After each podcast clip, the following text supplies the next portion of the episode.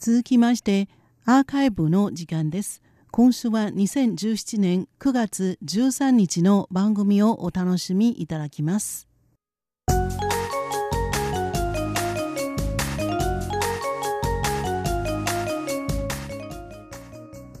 リスナーの皆様ようこそティールームへの時間です。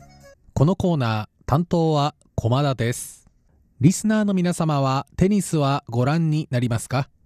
日本では1990年代松岡修造選手や昨日12日2度目の現役引退となった伊達公子選手などの活躍により見るスポーツとして人気が出ましたが近年は何といっても錦織圭選手の活躍で注目度が大きくアップしていますよね。ただ世界のトップ選手や日本選手の活躍はご存知でも台湾のテニスについてご存知という方は少ないかもしれません。実は台湾のテニスのレベルも相当に高いんです。台湾の男子選手には一流選手の基準と言われるシングルス世界100位以内のランキングを10年以上保っているベテランルー・イエンスン選手がいます。また女子にはダブルスの名手が何人もいるんです。そして先頃ニューヨークで行われた世界四大大会の一つ全米オープンの女子ダブルスで台湾の選手が優勝したんです。台湾のダブルスの名手チャン姉妹の姉チャン・ユンジャン選手です。チャン・ユンジャン選手とスイスのレジェンドマルチナ・ヒンギス選手のペアは台湾時間11日未明に行われた全米オープン女子ダブルスの決勝でチェコのペアを6-3-6-2のストレートで下し見事優勝したんです。チャン・ユンジャン選手は四大大会の女子ダブルスでこれまで2回決勝に進出もいずれも敗退しており3度目の正直で悲願の初優勝を手にしました。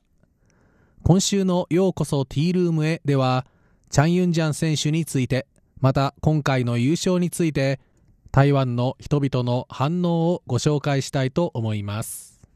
チャン・ユンジャン選手は1989年中部台中市の郊外現在の東市区で生まれました。台湾第2のエスニックグループハッカの出身です。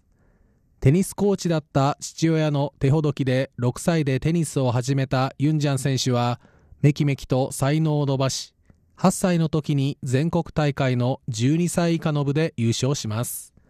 しかし10歳となった1999年の9月21日中部を大地震が襲いました。死者行方不明者2500人近くという大きな被害を出した台湾中部大地震です。チャン家はもともとスーパーマーケットを経営。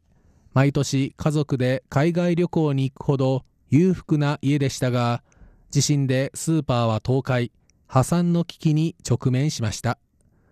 こうした中家族はユンジャン選手のために故郷を捨て北部へ移住することを決意。母親はまだ10歳だったユンジャン選手に3年間の時間をあげる。あなたがやれるということを証明したらテニスの道に進んでいいわと伝えたのでした。そして一家4人は北部新北市の体育大学の宿舎で暮らしながら母親は道端でバッグを売るなどして生活費を稼ぎました。こうした厳しい環境の中3年後ユンジャン選手は全国大会で優勝。テニスプレーヤーとしての道を切り開きます。両親がスポンサー探しに奔走したことで安心してプレーに専念できるようになりました。そして15歳だった2004年1月全豪オープンジュニアのダブルスで優勝脚光を浴びます。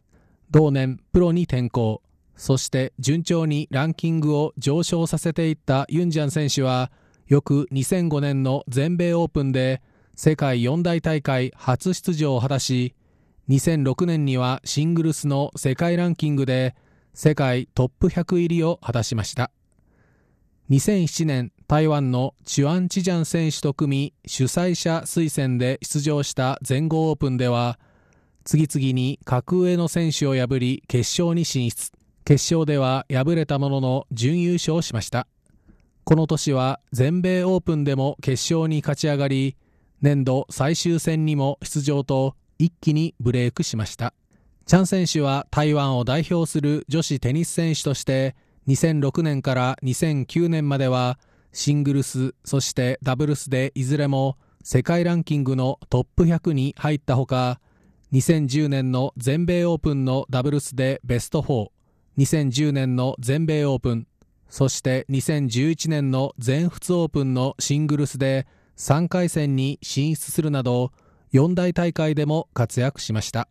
その後怪我や病気に悩まされランキングが低迷しましたが2014年シーズンから妹のチャン・ハオチン選手とペアを組みダブルスに専念すると復調。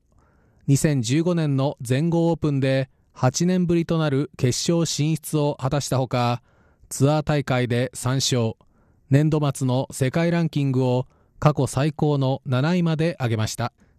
そして今シーズンからはスイスのレジェンドマルチナ・ヒンギス選手とペアを組むとパワー5のチャン選手テクニック10のヒンギス選手は息の合ったプレーを見せ快進撃。四大大会に次ぐグレードの大会プレミアマンダトリーの大会も含む7大会で優勝。年間最終戦への出場を決めると先頃の全米オープンでは四大大会優勝も果たしました。この優勝でチャン選手はダブルスの世界ランキングを自己最高の3位としています。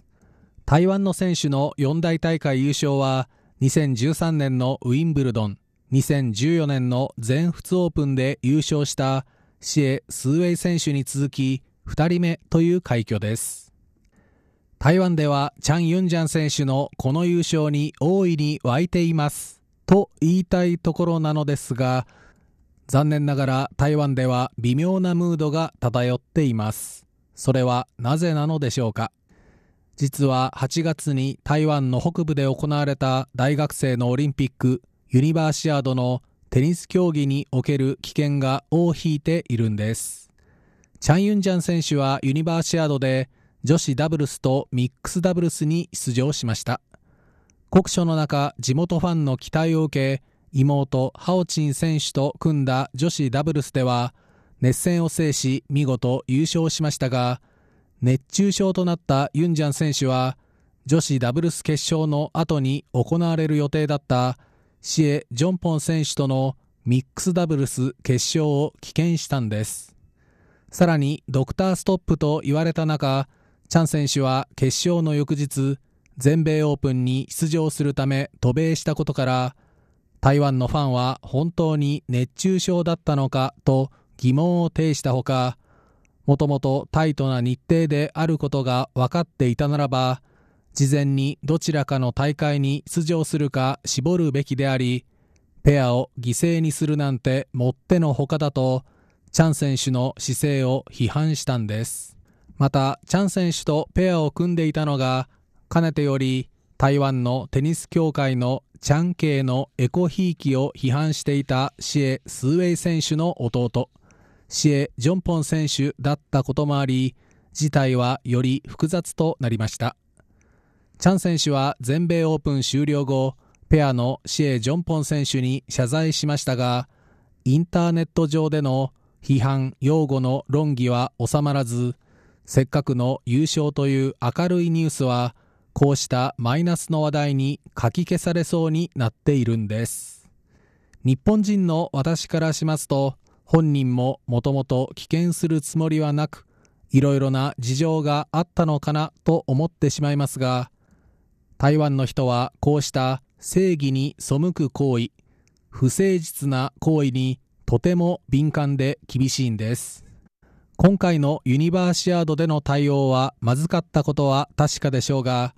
チャン選手が震災の後10歳からテニスで自分の道を切り開いてきたことは紛れもない事実です。今後も勝利を積み上げることでゆっくり信頼を取り戻していってほしいと思います。本日のご案内は駒田でした。こちらは台湾国際放送です。